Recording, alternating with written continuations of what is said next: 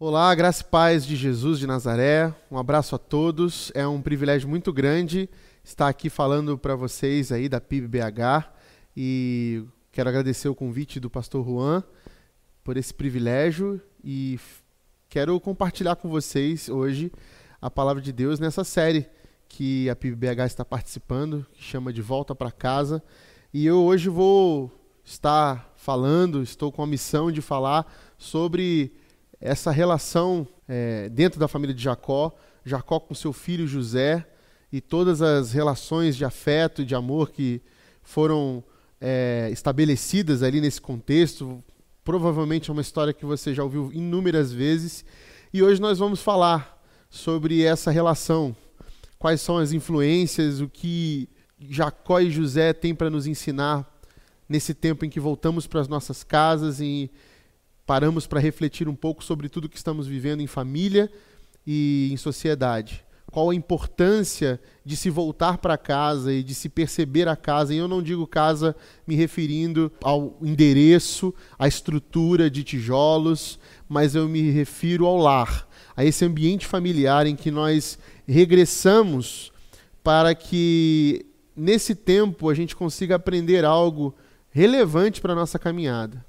E eu entendo que esse tempo é propício para isso. É um tempo muito importante para isso. Então, parabenizo a PBH por essa série, ao pastor Juan e aos pastores da, da igreja aí que tiveram essa iniciativa. Então, vamos já sem mais demoras para falar e abrir a nossa Bíblia no Gênesis, no livro de Gênesis, o primeiro livro da nossa Bíblia, no capítulo 45. Eu quero ler dos versículos 4 ao 5, versículo 4 e 5. Eu quero ler com vocês esse pedaço, essa porção que me cabe para essa noite, essa manhã ou essa tarde, dependendo de qual momento você está escutando essa mensagem. Gênesis capítulo 45, versículo 4 e 5, diz assim a palavra de Deus: Cheguem mais perto, disse José a seus irmãos. Quando eles se aproximaram, disse-lhes: Eu sou José, seu irmão aquele que vocês venderam ao Egito. Agora, não se aflijam nem se recriminem por terem me vendido para cá, pois foi para salvar vidas que Deus me enviou adiante de vocês. Vamos orar? Pai, que a Sua palavra encontre lugar no nosso coração. Que ela seja esse rio de água viva que produza em nós vida mais que abundante para irrigar, para banhar, terras secas e produzir ali vida, frutos. Obrigado, Senhor, por essa palavra. Dá-nos a responsabilidade dela e nos guia para refletirmos mais sobre ela agora, nesse momento, no nome de Jesus. Amém. Amém. Muito bom. A história de José você já deve conhecer, você já deve ter ouvido várias vezes, você já deve ter, inclusive, assistido ela. Já tá filmes, séries e tudo mais novelas sobre essa, essa história. É uma história bem conhecida. A de Jacó, nem tanto popular assim, mas é conhecida, bastante conhecida também por nós que já estudamos, que já é, de alguma forma já ouvimos ela, contada ou pelos nossos professores de EBD, ou pelos nossos pais, ou contada pelo pastor em alguma mensagem, mas são histórias conhecidas, porque uh, Jacó está dentro dos patriarcas, que chamamos de patriarcas, Abraão, Isaac e Jacó. Esses pais da nossa fé, chamamos de patriarcas. Então, é uma história muito conhecida também. Hoje nós vamos falar especificamente dessa relação familiar que há na casa de Jacó com José. Porque a história de José, que é essa história que nós vamos falar hoje, ela é bem cheia de momentos cruciais e que nós vamos hoje se ater aos pontos principais. Então, primeiro, quem era José? Quem foi José dentro de casa? Esse é o primeiro momento que eu quero destacar com vocês. Quem foi José dentro da sua casa, morando com Jacó, é, dividindo a casa com seus irmãos, é, com, com a, sua família, sua mãe? É, como foi essa, essa criação ali? Como foi essa, essa, esse crescer nesse ambiente? Portanto, então vocês sabem que José é, não era filho único, ele tinha aí seus 11 irmãos, né? Ele era de uma família bem grande e com a, além de sua mãe Raquel, havia também Lia, que era a primeira esposa de seu pai. E, e fora isso, os outros irmãos filhos de concubinas, servas de Lia e de Raquel, que também geraram filhos de Jacó, irmãos de José. E essa era a casa de Jacó. Essa casa de Jacó, que muito grande, bastante coisa, tinha uma história de relações diferentes e peculiares. Porque José ele era o preferido. Isso é uma coisa bem peculiar. Você não costuma hoje ouvir, por exemplo, que um filho é preferido na casa dos outros. A gente geralmente fala o quê? Que todos os filhos são preferidos e todos nós, todos os filhos são amados de maneira igual. Pois bem, nessa casa não, havia uma preferência. Jacó preferia José. E preferia José porque ele era, o, era chamado de um filho de sua velhice, né? Esse filho que era filho de Raquel, a sua amada, né? Aquela mulher que ele trabalhou sete anos e depois trabalhou mais sete anos para poder conquistá-la, para poder ter, ter ela como esposa. E esse esse filho primogênito de Raquel virou também se tornou primogênito do coração de Jacó. Apesar de Rubens ser o verdadeiro primogênito, José se torna o primogênito de Jacó por ser filho de sua amada Raquel. E ele transforma José, então, como o preferido. E por ser o preferido, José tinha alguns direitos, alguns favorecimentos. Né? Ele ganhava roupa, é, as mais bonitas de, de Jacó, ganhava, tinha melhor, a melhor comida, é, a relação dele era mais próxima. E também por conta dessas preferências, desse favorecimento de todo esse conforto, José passa a admirar muito seu pai, Jacó admirar pela história que ele teve de antes, a se interessar pelas histórias familiares, a se interessar pela carreira de Jacó, por tudo que Jacó viveu até ali, a conhecer essa história de Jacó, mas também por desenvolver nele habilidades administrativas, empresariais, empreendedoras que Jacó possuía. Jacó era um homem de negócios. Jacó sempre foi um cara da barganha, do comércio, eh, começando desde lá da, quando, quando ele negocia a primogenitura com Esaú, até o, quando ele negocia com Labão o casamento de, de, de Li e de Raquel. Jacó se mostra para todas as áreas, não só as familiares, não só dos negócios, um cara de negócios, um cara que é bom em administração, inteligente em fazer gestão, e ele passa todo esse conhecimento para José. José aprende com ele e logo cedo ele se destaca dentre os irmãos como um menino que sabe lidar com os negócios do pai. Não só sabe lidar, mas como faz prosperar esses negócios. Faz com que esses negócios ganhem maiores é, é, é, é rendimentos e tenha maiores é, é, objetivos.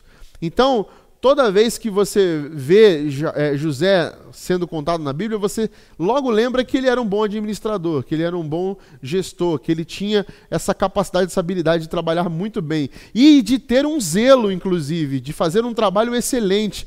José se incomodava muito com os irmãos, por exemplo, que procrastinavam, que eram preguiçosos. Ele não admitia que os próprios filhos de seu pai, seus irmãos, não, não tinham esse zelo pelos negócios do pai, não tinham esse zelo pelo, por trabalhar de maneira excelente para as coisas do pai. Por isso, é, é, José os entregava para o pai. Falava: oh, eles não estão trabalhando direito, pai, eles não estão fazendo o negócio direito, porque tem que fazer desse jeito, eles não fazem isso. Isso foi dando muita confiança, foi criado um laço de muita confiança e fidelidade entre Jacó e José. Desde pequeno, desde adolescente, José já tinha desenvolvido esse trabalho e essa relação com o pai era muito próxima por conta também dessas suas preferências.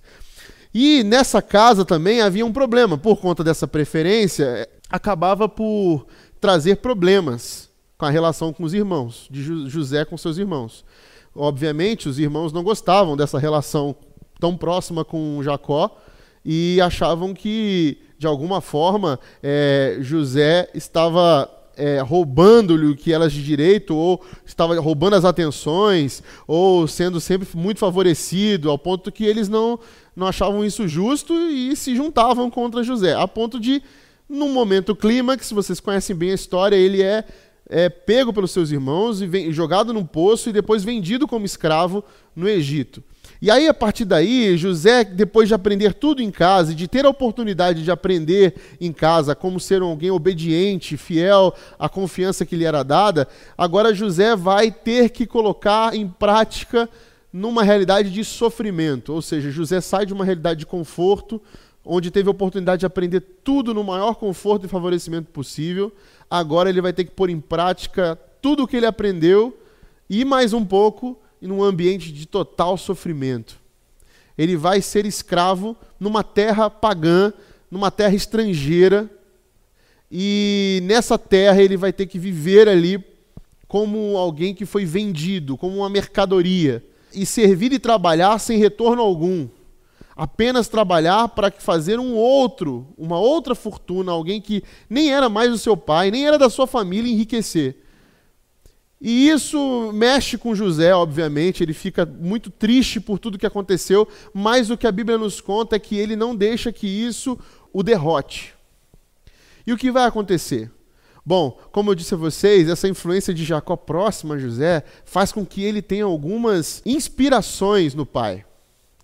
E uma dessas inspirações é justamente o fato de que o pai mesmo já havia habitado em terras estrangeiras, já viveu como estrangeiro e teve que se desenvolver e prosperar em terras estrangeiras.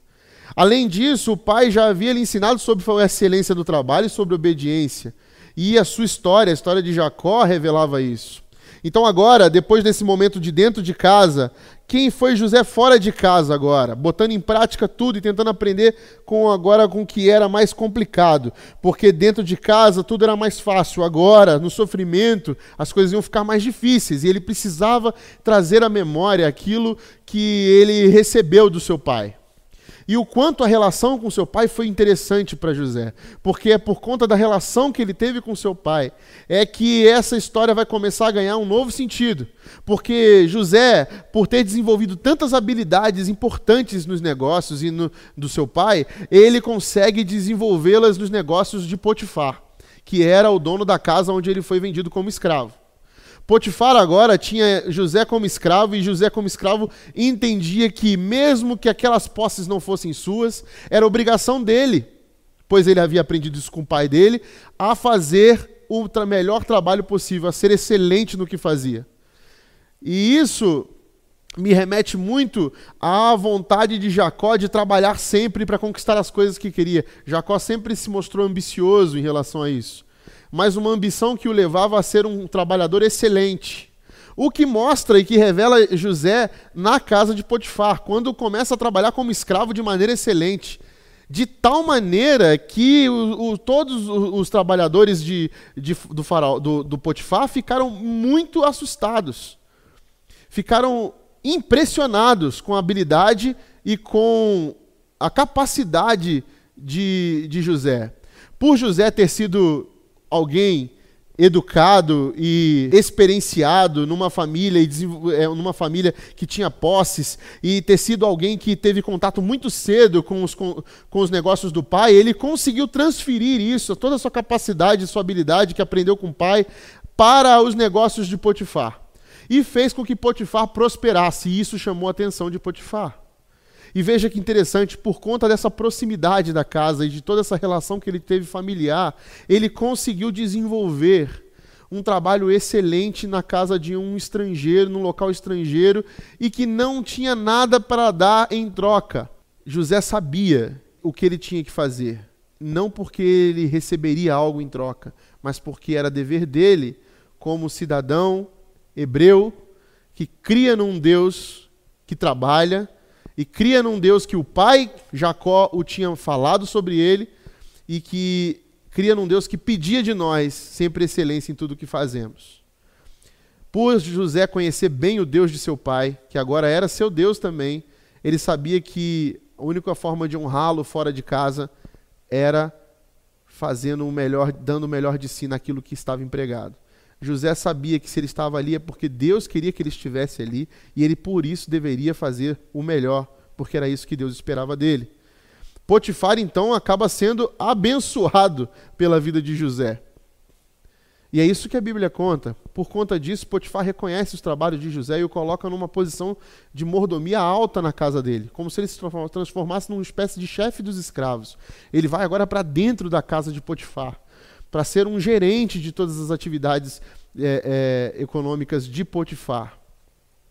Ou seja, essa experiência em casa, todo o aprendizado, todo esse legado que ele carrega, essa bagagem que José carrega, ele transforma isso em subsídio para que ele faça o seu melhor em um lugar estrangeiro. Isso traz esperança para a caminhada de José.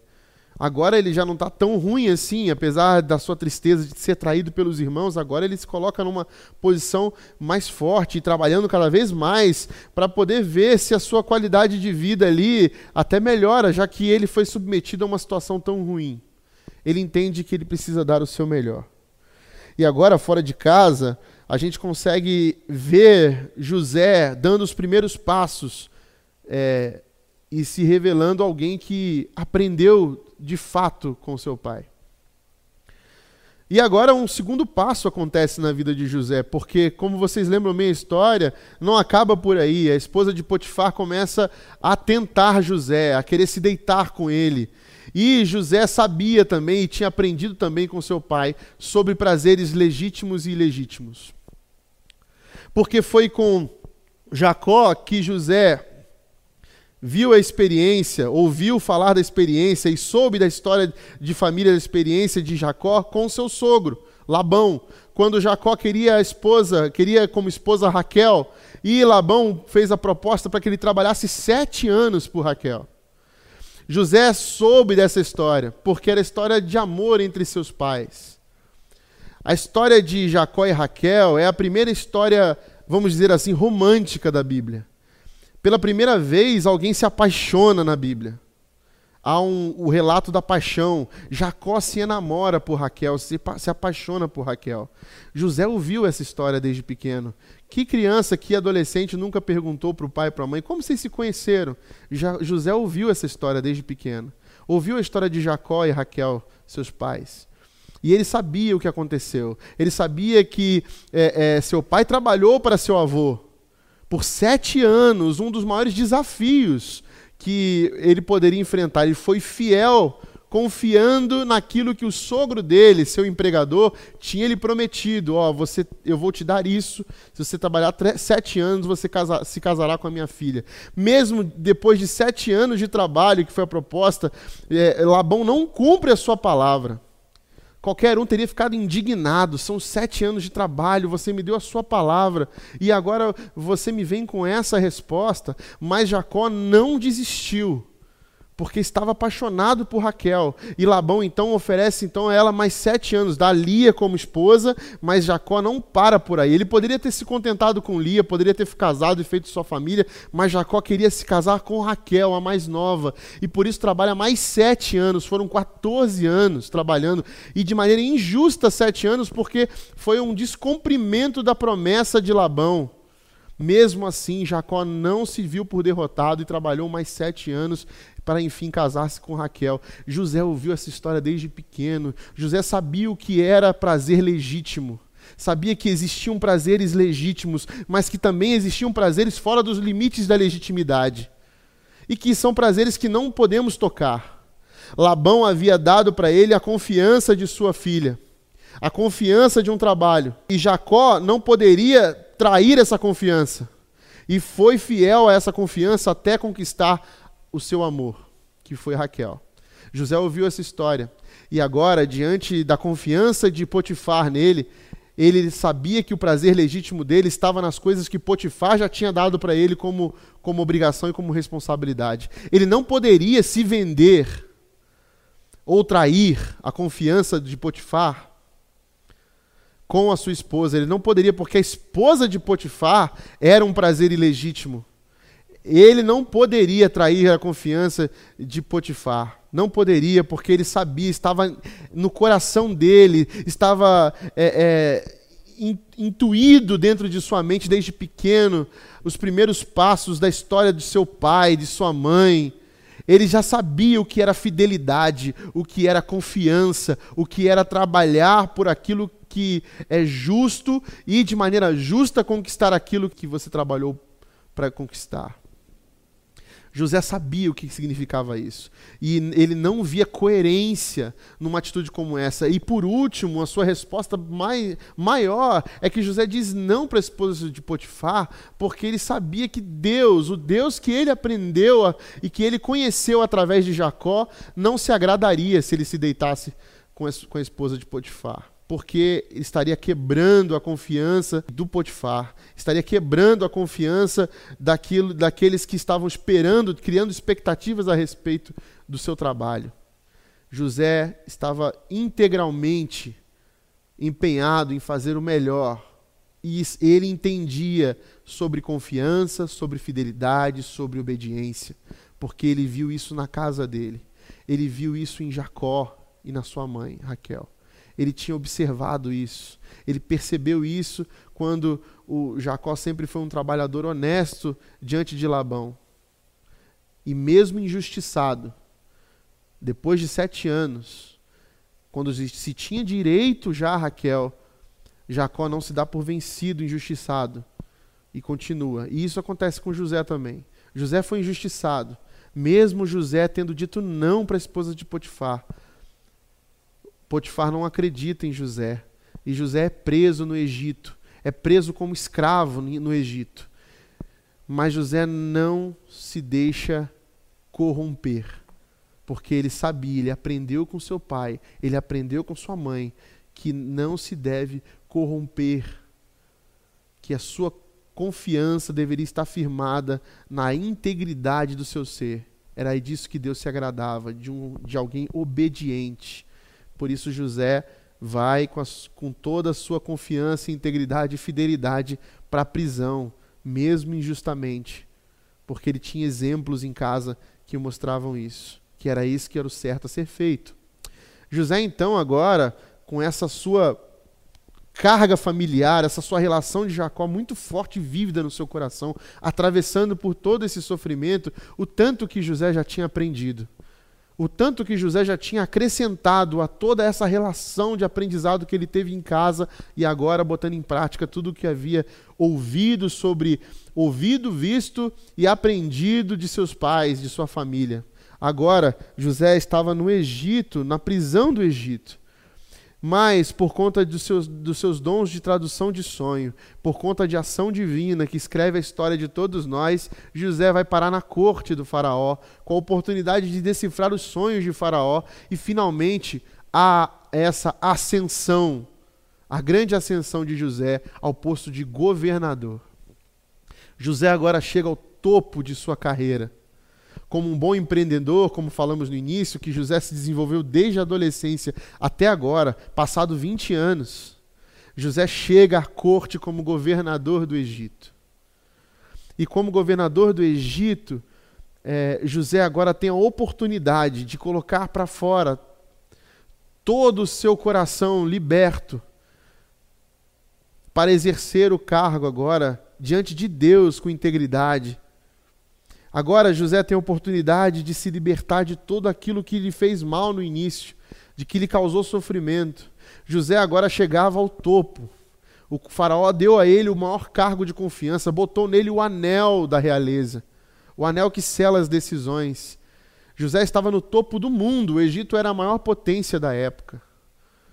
E José sabia o que fazer, porque foi por conta de suas habilidades novamente, habilidades adquiridas lá no passado na casa de seus pais, aprendendo com seu pai, que agora ele se tornou algo, alguém apto a trabalhar durante a crise dos sete anos. Depois de sete anos de fartura, sete anos de destruição e miséria. E só José teria essa capacidade, por isso conseguiu o cargo de mais alta importância no Egito inteiro. Muito bem, mas algo agora acontece no coração de José. A ascensão de José provoca nele um adormecimento, como se fosse uma fuga, como se fosse uma proteção a todo o sofrimento que lhe fora causado.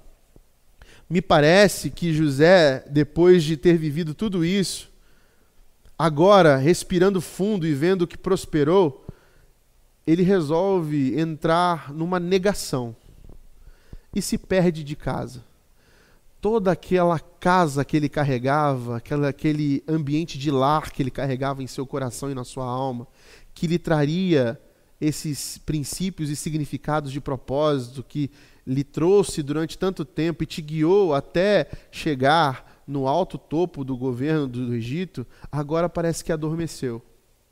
E por que eu digo isso? Porque agora José já não se chama mais José. José se permite ser chamado por um nome egípcio, Zafenat Paneia.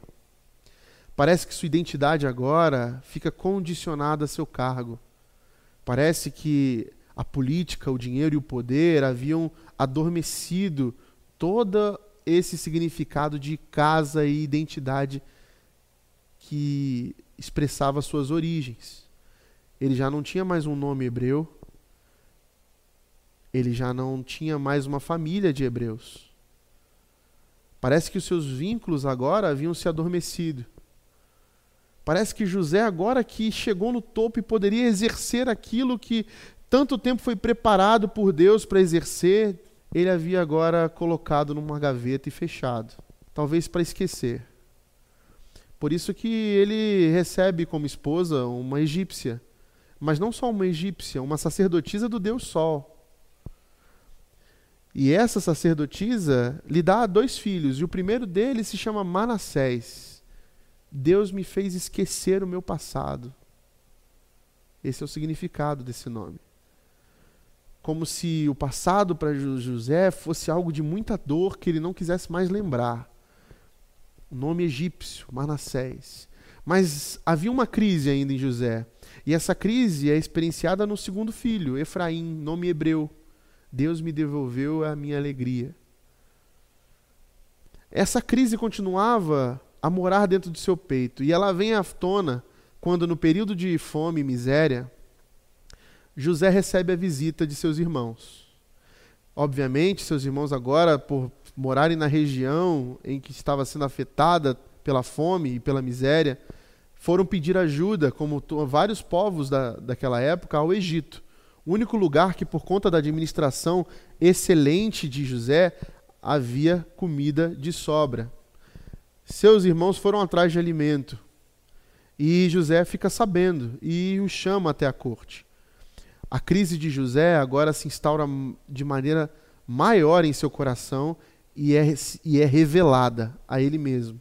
Quando ele se encontra com os irmãos, os seus irmãos não reconhecem. José reconhece seus irmãos, mas os seus irmãos não o reconhecem. Obviamente, porque eles não poderiam imaginar que aquele menino que eles venderam como escravo agora seria governador? Sim, mas também porque José agora era egípcio. Agora não era mais José, era Zafenate Pané com toda aquela indumentária egípcia, vestido como egípcio. E José, em cada audiência com seus irmãos, depois daquele primeiro encontro, manda os seus irmãos voltarem, fica Benjamim, traz Benjamim, cadê o, o pai de vocês? E aquelas montes de várias audiências.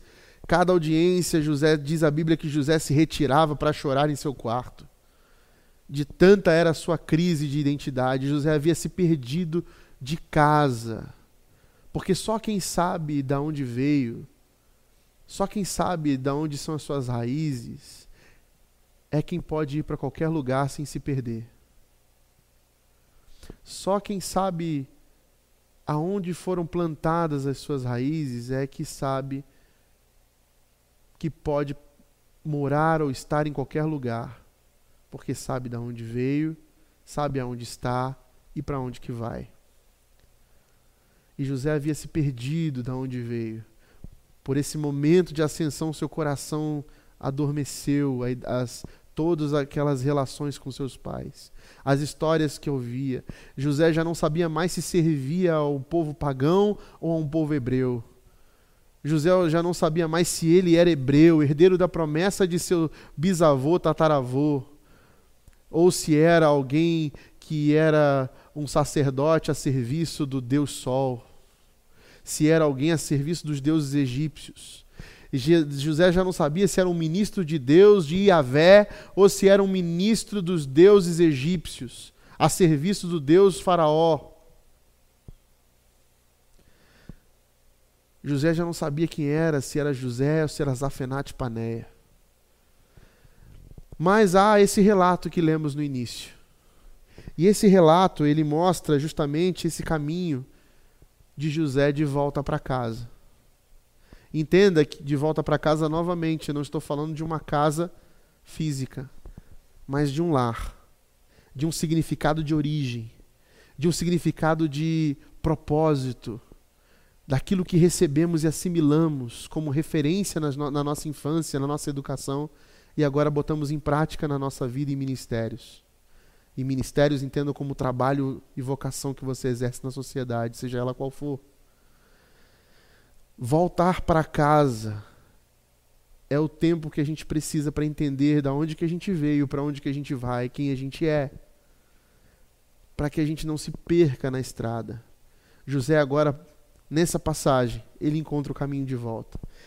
Porque diz a palavra de Deus que José, ele encontra seus irmãos e se revela a eles porque já não aguentava mais aquela situação. E ele cai de joelhos diante de seus irmãos para dizer: Eu não sou Zafenate Pané, eu sou José. Deus é que me trouxe aqui.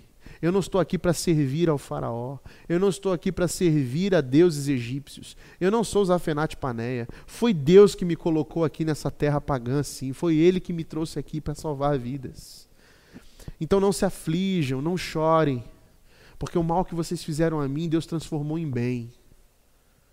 Porque apesar de, da, da história ter sido tentada a ser escrita aqui embaixo, Deus escreve lá em cima uma história muito maior e mais bonita, porque os caminhos de Deus são maiores que os meus, os sonhos de Deus são mais altos, são maiores.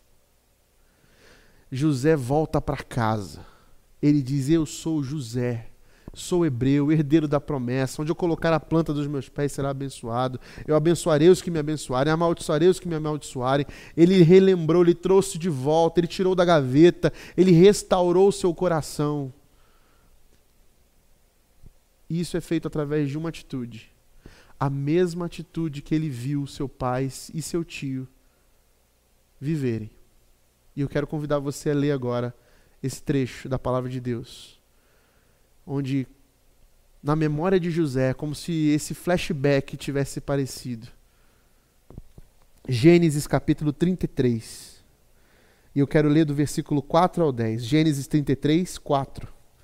Mas Esaú correu ao encontro de Jacó e abraçou ao seu pescoço e o beijou, e eles choraram. Então Esaú ergueu o olhar e viu as mulheres e as crianças e perguntou: Quem são estes? Jacó respondeu: São os filhos que Deus concedeu ao teu servo. Então as servas e os filhos se aproximaram e se curvaram. Depois Lia e os seus filhos vieram e se curvaram. Por último chegaram José e Raquel e também se curvaram. Esaú perguntou: O que você pretende com todos os rebanhos que encontrei pelo caminho? Ser bem recebido por ti, meu senhor, recebeu Jacó. Disse, porém, Esaú: Eu já tenho muito, meu irmão. Guarde para você o que é seu. Mas Jacó insistiu: Não, se te agradaste de mim, aceita este presente de minha parte, porque ver a sua face é como contemplar a face de Deus. Além disso, tu me recebeste tão bem. José viu, José viu seu tio e seu pai se abraçando no encontro de perdão, de arrependimento no encontro em que a, o próprio Deus se manifestou e que a face de Deus foi vista por eles, porque havia perdão, havia arrependimento, havia abraço, beijo, choro, e da mesma forma José se ajoelhou diante dos seus irmãos, chorou tão alto que o palácio inteiro ouviu, abraçou-os e disse: Não se aflijam. Do mesma forma como já viu, viu seu, o seu pai Jacó e o Esaú se abraçando, e Esaú dizendo para ele: Não há mais nada, abaixa as armas, abaixa a guarda, ninguém vai matar, não há mais morte que nos sustente mais, que nos impeça. Me abrace, meu irmão, vamos restaurar os nossos laços, vamos refazer, porque o perdão nos trouxe de volta para casa. José está voltando para casa porque aprendeu sobre perdão verdadeiro, aprendeu que Deus é quem traz o perdão, aprendeu é que Deus é quem faz, nos marca com essa com essa marca pesada do perdão. Uma coisa interessante, Jacó antes de encontrar Esaú, ele tem um encontro com Deus. E nesse encontro com Deus, ele é marcado, e essa marca o faz mancar, porque andar com Deus nos marca, muda o nosso jeito de andar, muda a nossa história. Se nós queremos lutar com Deus e sermos vencidos por Ele, é necessário que sejamos, estejamos prontos para ser marcados, para doer, para arrancar pedaços de nós, porque o sofrimento vai nos trazer, o perdão vai nos trazer esse tipo de sofrimento que vai amadurecer o nosso coração e vai fazer a gente voltar de volta para casa. É o perdão que ele aprendeu, que José aprendeu em casa, com a sua família. É a humildade de se prostrar e se arrepender. É a humildade de pedir perdão para voltar para casa. O perdão é essa característica que nos devolve significado de família. Perdoar está ligado a voltar para casa, a reconstruir um lar com propósito, um lar em que Deus habita e a face de Deus se mostra. Eu vejo em você a face de Deus. É isso que Jacó, pai de José, diz para Esaú. Por quê? Porque o perdão está aqui entre nós. O perdão se estabeleceu como nova aliança. O perdão faz com que nós voltemos a ser um lar. Uma casa só pode prosperar se há perdão que nos una. Porque nenhum relacionamento sobrevive sem perdão. E não há nada mais poderoso do que um perdão. E perdoar é assim: é chorar, é abraçar, é beijar. Perdão não, não pede justificativas e desculpas, o perdão pede choro e abraço. O perdão pede arrancar pedaços, renunciar, ser marcado por Deus voltar para casa, o caminho de volta para casa. Esse é o nosso caminho. Quer voltar para casa? Aprenda a perdoar. Quer voltar para casa? Deixe ser vencido por Deus. Nessa luta do nosso orgulho diário com Deus, deixe que Deus te vença, marque você. José foi vencido por Deus porque insistia em guardar o seu passado, as suas origens. Mas quando foi vencido por Deus, foi marcado pelo perdão. Seus irmãos não sabiam o que fazer, diziam que estavam estupefados, estavam assustados, porque viram que era José, mas principalmente porque José disse para eles: Eu não quero te afligir nenhum mal. Porque José já havia visto em seu pai, em seu tio, a manifestação desse amor de Deus, que é o perdão. Que o perdão reconstrua sua casa, que o perdão refaça os relacionamentos quebrados, que o perdão revele Deus nos afetos dentro do seu lar, que o perdão te leve para esse caminho de volta para casa, um caminho que vai fazer você lutar com Deus todos os dias. Não pense que você não vai lutar com Deus, vai sim. Esse seu orgulho que te impede de pedir perdão, para teu irmão, para o teu pai, para tua mãe, para o teu filho, para tua filha, para o teu tio, para tua avó, para o teu esposo, para o teu marido. Você fica lutando com Deus, mas eu vou te dizer, deixe ser vencido. Deixe que Deus te marque com esse perdão. Para que em nome de Jesus você encontre o caminho de volta para casa. Amém. Que Deus te abençoe. No nome de Jesus.